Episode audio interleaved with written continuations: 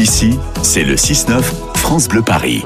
Vous écoutez France Bleu Paris, nous sommes aujourd'hui jeudi le 29 février, il est 7h15, l'heure de l'écho d'ici, qui met en lumière tous ces producteurs et même si nous avons quitté le salon de l'agriculture, malgré tout, nous avons décidé de mettre en lumière tous ces producteurs franciliens parce qu'ils sont beaucoup en région parisienne à rejoindre Paris Porte de Versailles, à prendre la route le matin, c'est le cas de Patrice Boudigna, bonjour. Oui, bonjour. Merci d'être avec nous ce matin. Compliqué la route pour venir jusqu'à nous, il y a un petit peu de bouchon Deux heures et demie, trois heures. Ah bah pour venir de Ah oui, province, ouais, mais voilà. vraiment, c'est vrai que vous nous faites le plaisir d'être là. C'est ma pénitence pour venir vous rencontrer. Mais on voulait impérativement vous rencontrer.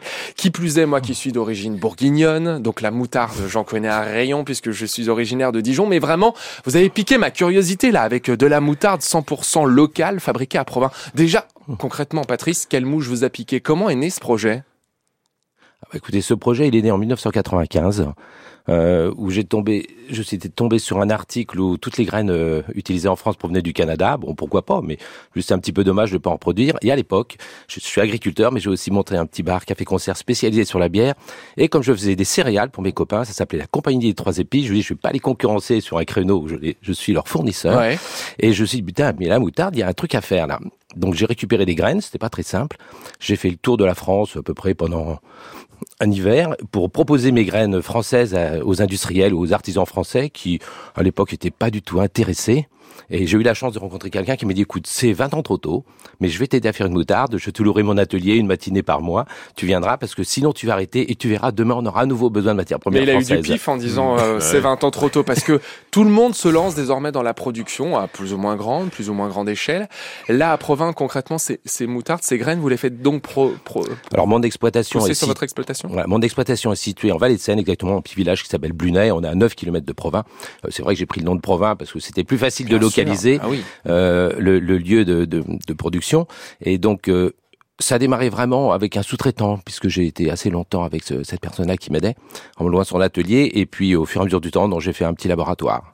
Donc les graines fabriquées ici, il y a de la moutarde blanche, moutarde brune, et ensuite la transformation sur site. Vous La êtes transformation se fait sur un, sur un site. J'ai un laboratoire Ouais. où, on, où on transforme finalement. L'avantage, c'est que c'est des graines qui se conservent très bien. Une fois qu'elles sont triées, stockées, euh, on les utilise au fur et à mesure du temps. C'est un petit peu comme euh, pour la bière, un sujet que je connais bien. Ouais. Euh, le malt, finalement, on peut le conserver et puis en- enfin fabriquer tout le temps. Contrairement à une production agricole qui dépend vraiment d'une saison, une fois qu'on a la matière première, on la stocke et on peut travailler toute l'année avec. On connaît les difficultés hein, pour euh, les céréaliers, la météo, etc., etc.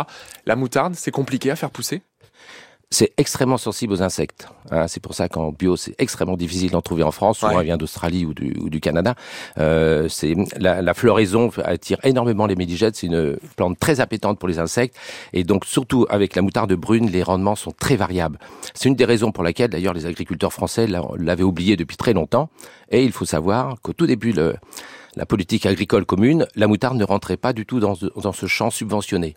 Et donc, euh, ben, ça n'a pas été très intéressant sur Dijon quand même.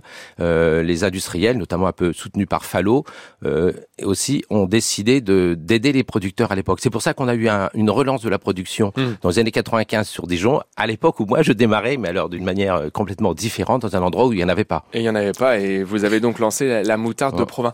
Vous la déclinez comment? Moutarde grain, moutarde forte? Il y a il y a des moutardes fortes et une seule moutarde douce, et puis il y a des moutardes ce que j'appelle à l'ancienne, donc on est très, on travaille la graine entière, et sinon des moutardes tamisées, qu'on appelle un peu la moutarde fine de Dijon.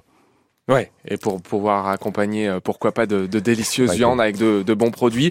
On vous retrouve donc au Salon de l'Agriculture. Vous êtes euh, sur le stand hein, du euh, Salon euh, du pavillon Île-de-France.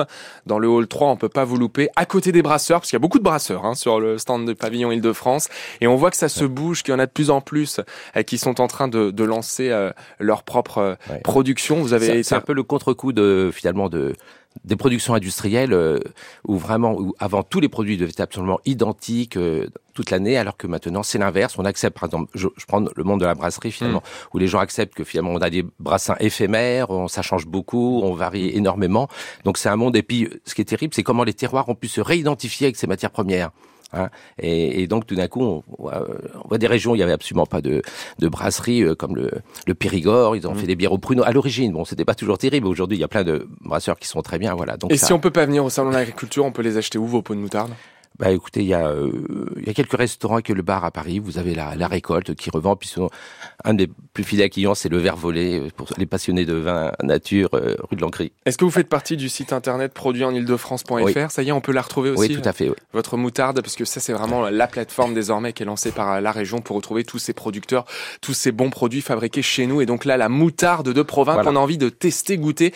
Euh, je pense que je vais aller avec mon, mon petit pot à la mi-journée tester Voilà. ça. Et dans, dans pas très longtemps, je suis en train de restaurer une jolie propriété du XIIe siècle à Provins où on va faire un atelier où les gens pourront venir une fois par euh, mois. On fera de la moutarde en, Ah, en public. Vous nous tenez au courant, hein, parce que ça, on suivra un atelier avec vous Ah oui, voilà, le matin. Merci, merci beaucoup, Patrice Boudigna.